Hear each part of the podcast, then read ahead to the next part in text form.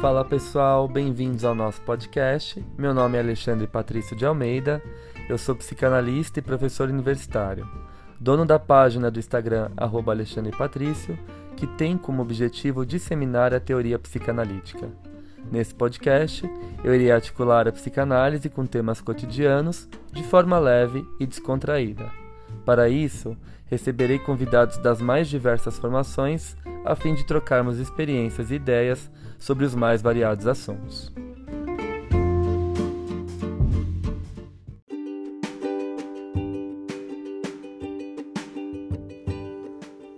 O episódio que você vai ouvir agora faz parte de uma nova série do nosso podcast, chamada Café com Klein, em que iremos discutir alguns aspectos da teoria e da clínica kleiniana. Vou dividir esse novo espaço com o psicanalista Felipe Pereira Vieira, mestrando e pesquisador em psicologia clínica pela PUC de São Paulo. Ah, não se esqueçam de que os episódios novos dessa série saem toda sexta. Então, fiquem ligados.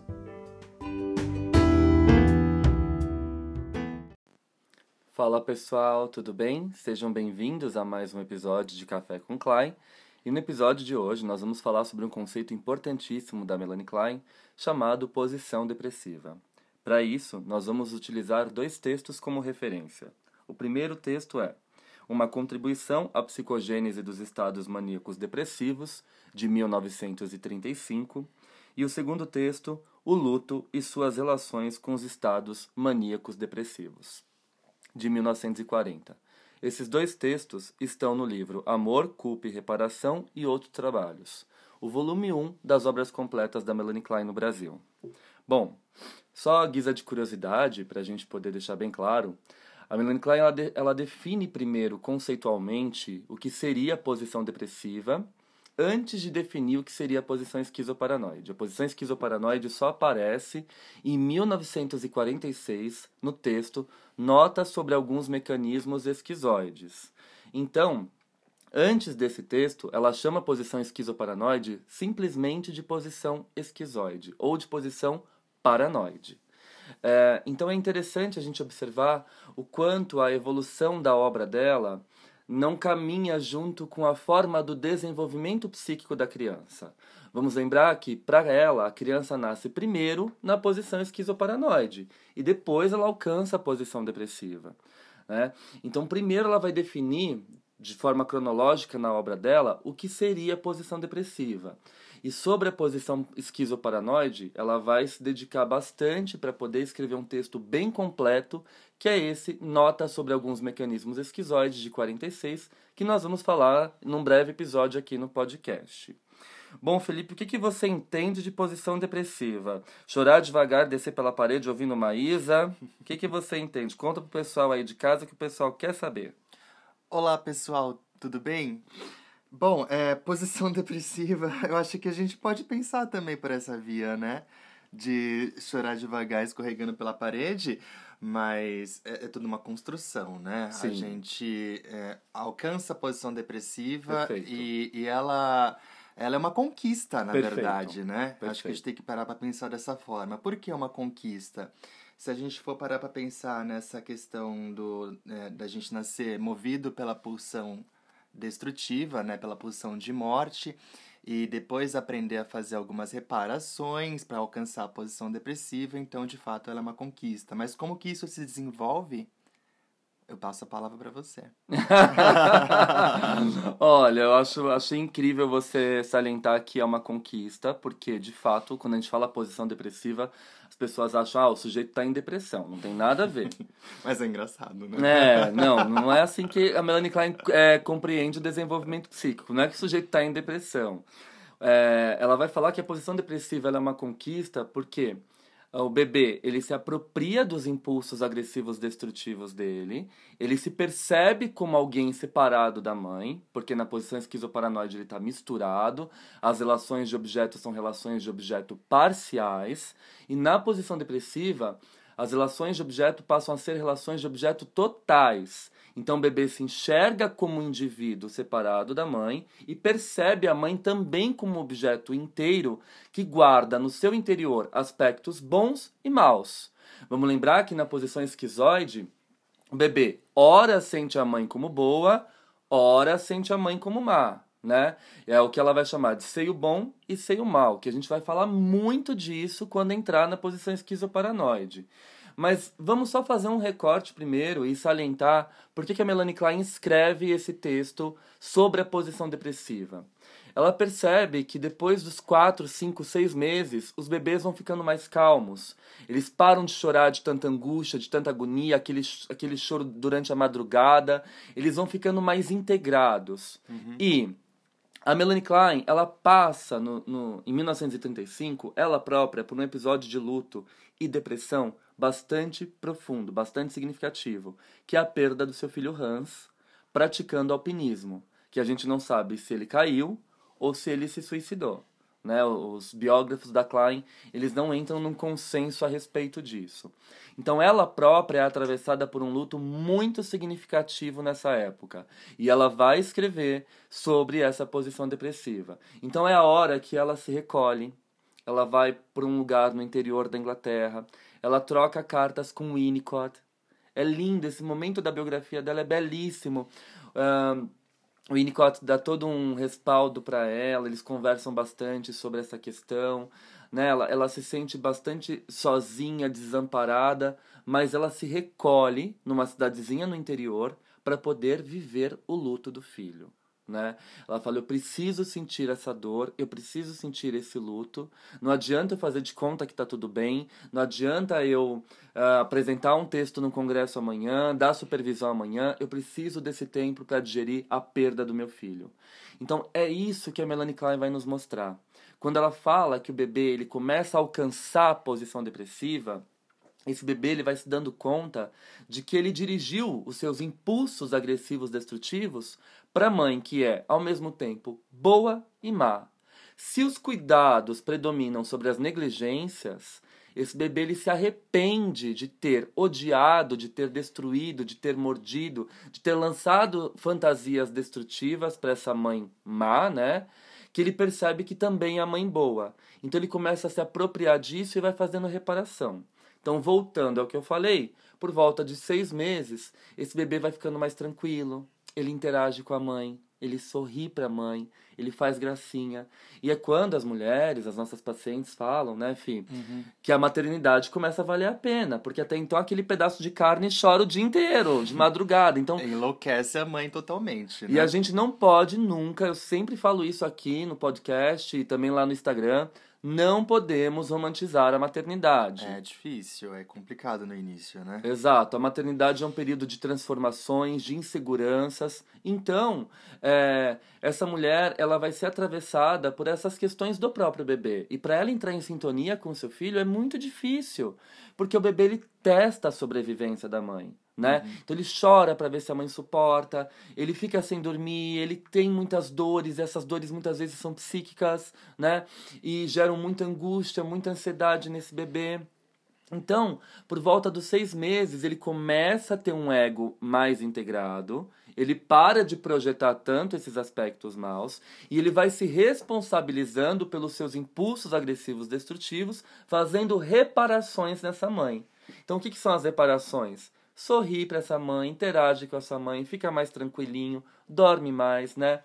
Então é, é quando a maternidade de fato vale a pena. E é uma conquista muito grande no nosso desenvolvimento psíquico, porque quem não alcança a posição depressiva fica fixado, aprisionado na posição esquizoparanoide, que gera muito sofrimento. O ego está cindido, você está ali com o seu funcionamento psíquico baseado em identificações projetivas, e quanto mais você faz identificações projetivas, você projeta aquilo que você não suporta em você no outro, mais o seu ego se empobrece. Então, de fato, é um período, olha que lindo. A gente constrói esse período que a Melanie Klein escreve sobre o bebê, atrelando ele à vida pessoal que ela passou, os momentos que ela passou, a vida pessoal dela, uhum. né? Então, ela se recolhe no interior para poder pensar, digerir, elaborar a perda do filho. E o bebê também, ele vai se apropriar, ele vai elaborar é, essa culpa, esses impulsos agressivos destrutivos, essa pulsão de morte, esse instinto de morte que ele dirige para a mãe. nessa destrutividade. Ele vai se responsabilizar pela própria destrutividade. Pela, Exato. Pela própria pulsão de morte que ele deflete para fora. Perfeito. Exatamente. Ele vai começar a entender que essa mãe é uma mãe única, uma mãe boa, que também pode ser má, mas ela também é boa, ela Uhum. também cuida, os cuidados eles prevalecem é, é, ali acima dos, é, da- das possíveis negligências, Perfeito. né? E ele vai começar a integrar o, o, o seu ego e po- fazer possíveis reparações. E parar de tanto projetar, né? Como você bem salientou. Isso é mais importante, porque quando o ego está integrado, eu não preciso ficar projetando. Vamos dar um exemplo aqui de uma discussão de casal.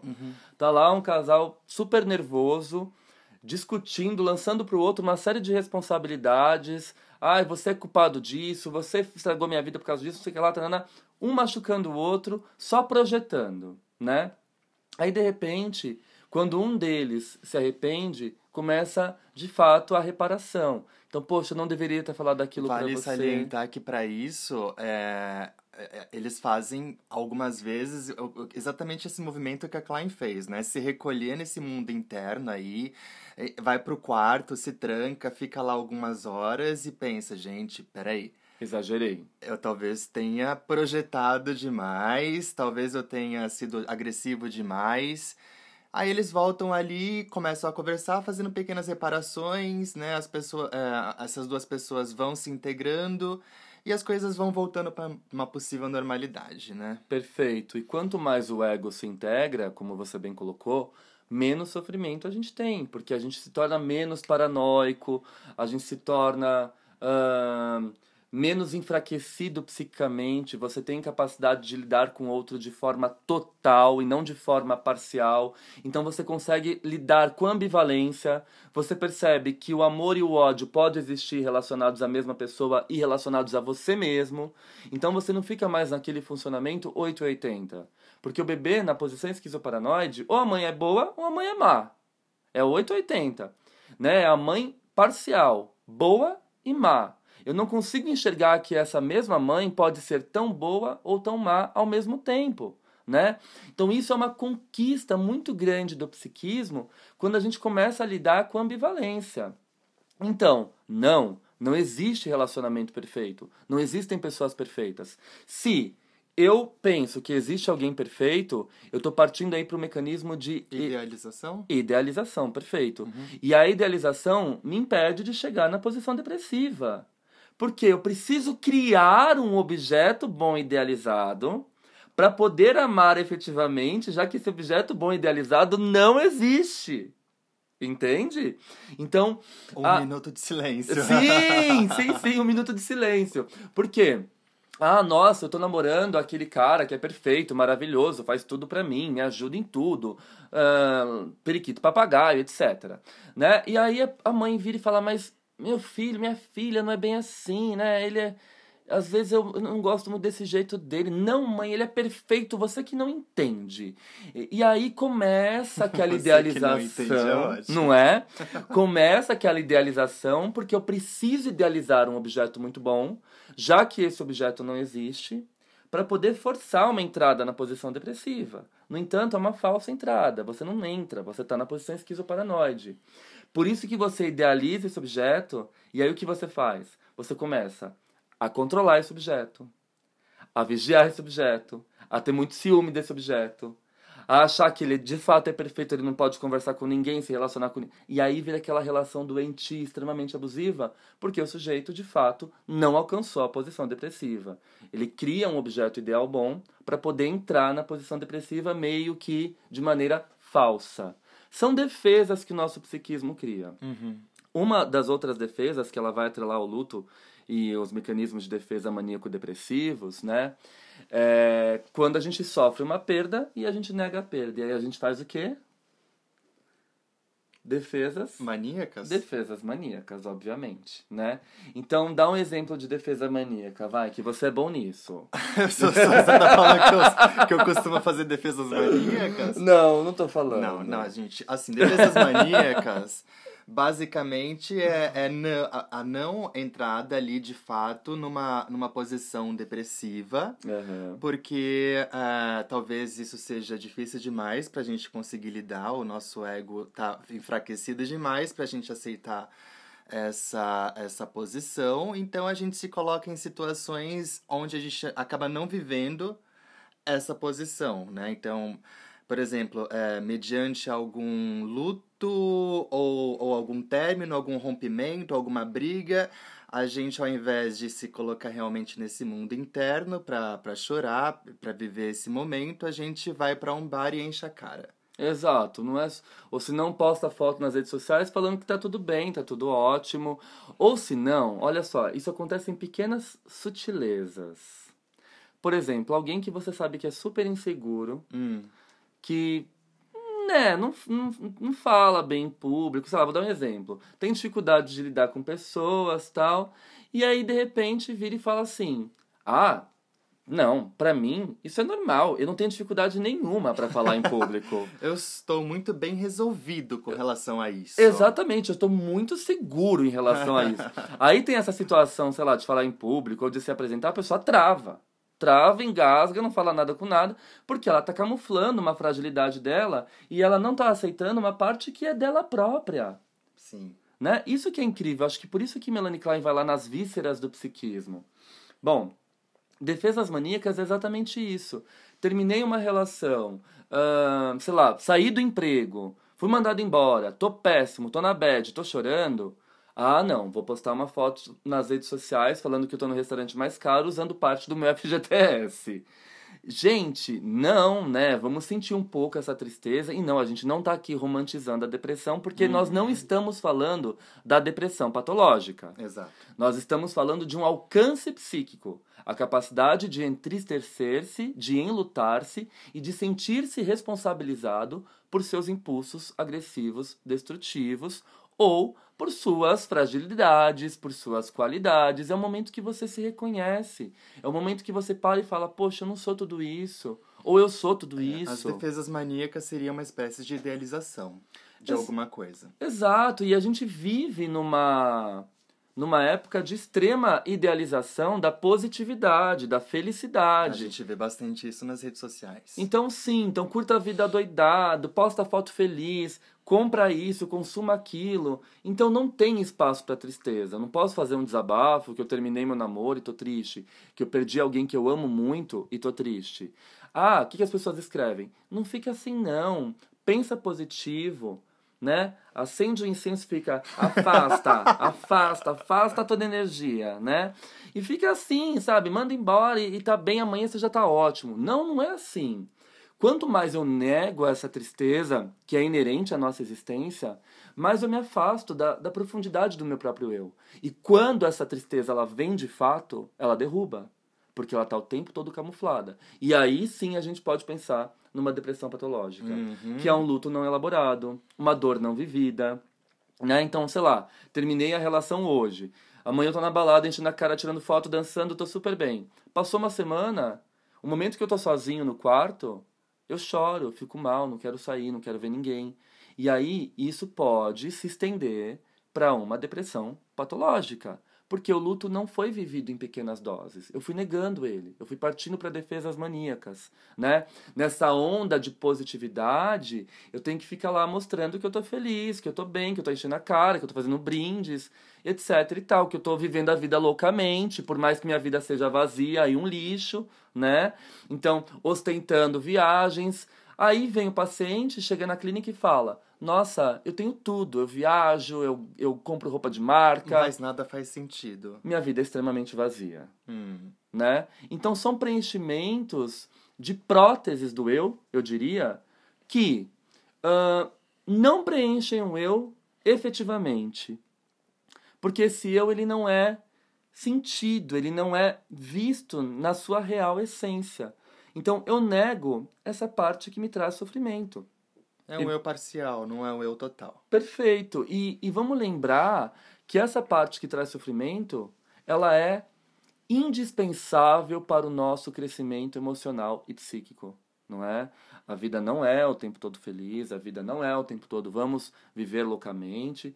A gente tem que se apropriar dos nossos sentimentos. Então, por isso que as coisas passam tanto e parece que você não está vivendo, porque é o tempo todo essa loucura de mostrar que está bem, de produzir, de foto, de ostentação, que você não deita com o seu namorado, com a sua namorada, com seu pai, com a sua avó e curte ali aquele momento, aquela sensação. A Melanie Klein ela vai nos ensinar exatamente isso. Eu acho que essa é a grandeza da teoria kleiniana.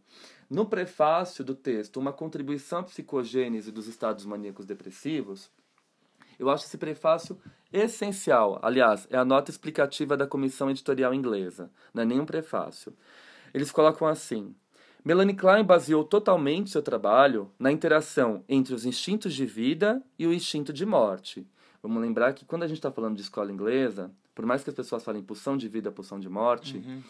não existe pulsão no inglês. Pulsão é um termo francês. É, o correto seria instinto, né? Instinto. Triebe, em alemão, do Freud, foi traduzido pelo James Strachey por instinct. Então só existe instinto na escola inglesa, uhum. né? Isso vale a pena a gente salientar. Bom, uh, é, essas, esse instinto de vida e de morte são expressos através do amor e do ódio. Isso não é, retificava, isso não retificava o relativo descaso anterior pelo amor e a ênfase exagerada na agressividade, como também lhe fornecia uma base para novas formulações. Em segundo lugar, esse artigo contém uma condição indispensável de todas as novas teorias da Klein, novas concepções científicas, de fato. Né? É, ela apresenta uma grande quantidade de novas ideias importantes, em cujos termos propõe duas teorias interligadas: uma teoria do desenvolvimento inicial e uma teoria da origem da doença maníaco-depressiva. Então, essa doença maníaco-depressiva, essas oscilações entre a mania e a depressão, seria justamente uma dificuldade no atravessamento da posição depressiva. Uhum. Por quê? Se eu fico ali negando a minha tristeza, negando a minha responsabilidade, negando essas partes que me colocam numa condição de integração, ora, eu não alcanço uma integridade egóica uh, significativa. Eu fico preso ali numa cisão, naquela confusão de objetos, naquela persecutoriedade e em pleno sofrimento, né? Então isso precisa muito ser pensado a partir da teoria kleiniana, né? Resumidamente, então, Klein postula que no primeiro ano de vida, em torno dos quatro ou cinco meses, ocorre uma mudança significativa nas relações de objeto do bebê uma relação com um objeto parcial para um objeto total, total. né?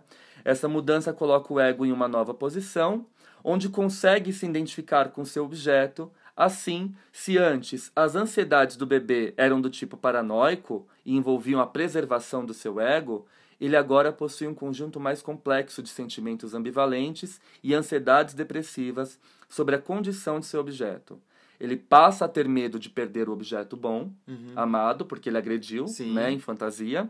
E além das ansiedades persecutórias, coitado, que elas não vão embora não, tá? ansiedades persecutórias ficam o tempo todo com a gente. Então, sei lá, ah, amanhã você vai ter que apresentar aquela aquela planilha no seu trabalho para todo mundo. Pá, atravessou a ansiedade persecutória. Então, além da posição depressiva, você também tem que lidar com as ansiedades persecutórias porque elas não vão embora. Essa é a riqueza do pensamento kleiniano. Ela apresenta um psiquismo extremamente dinâmico, uhum. que ora está na posição esquizoparanoide, ora está na posição depressiva. depressiva né?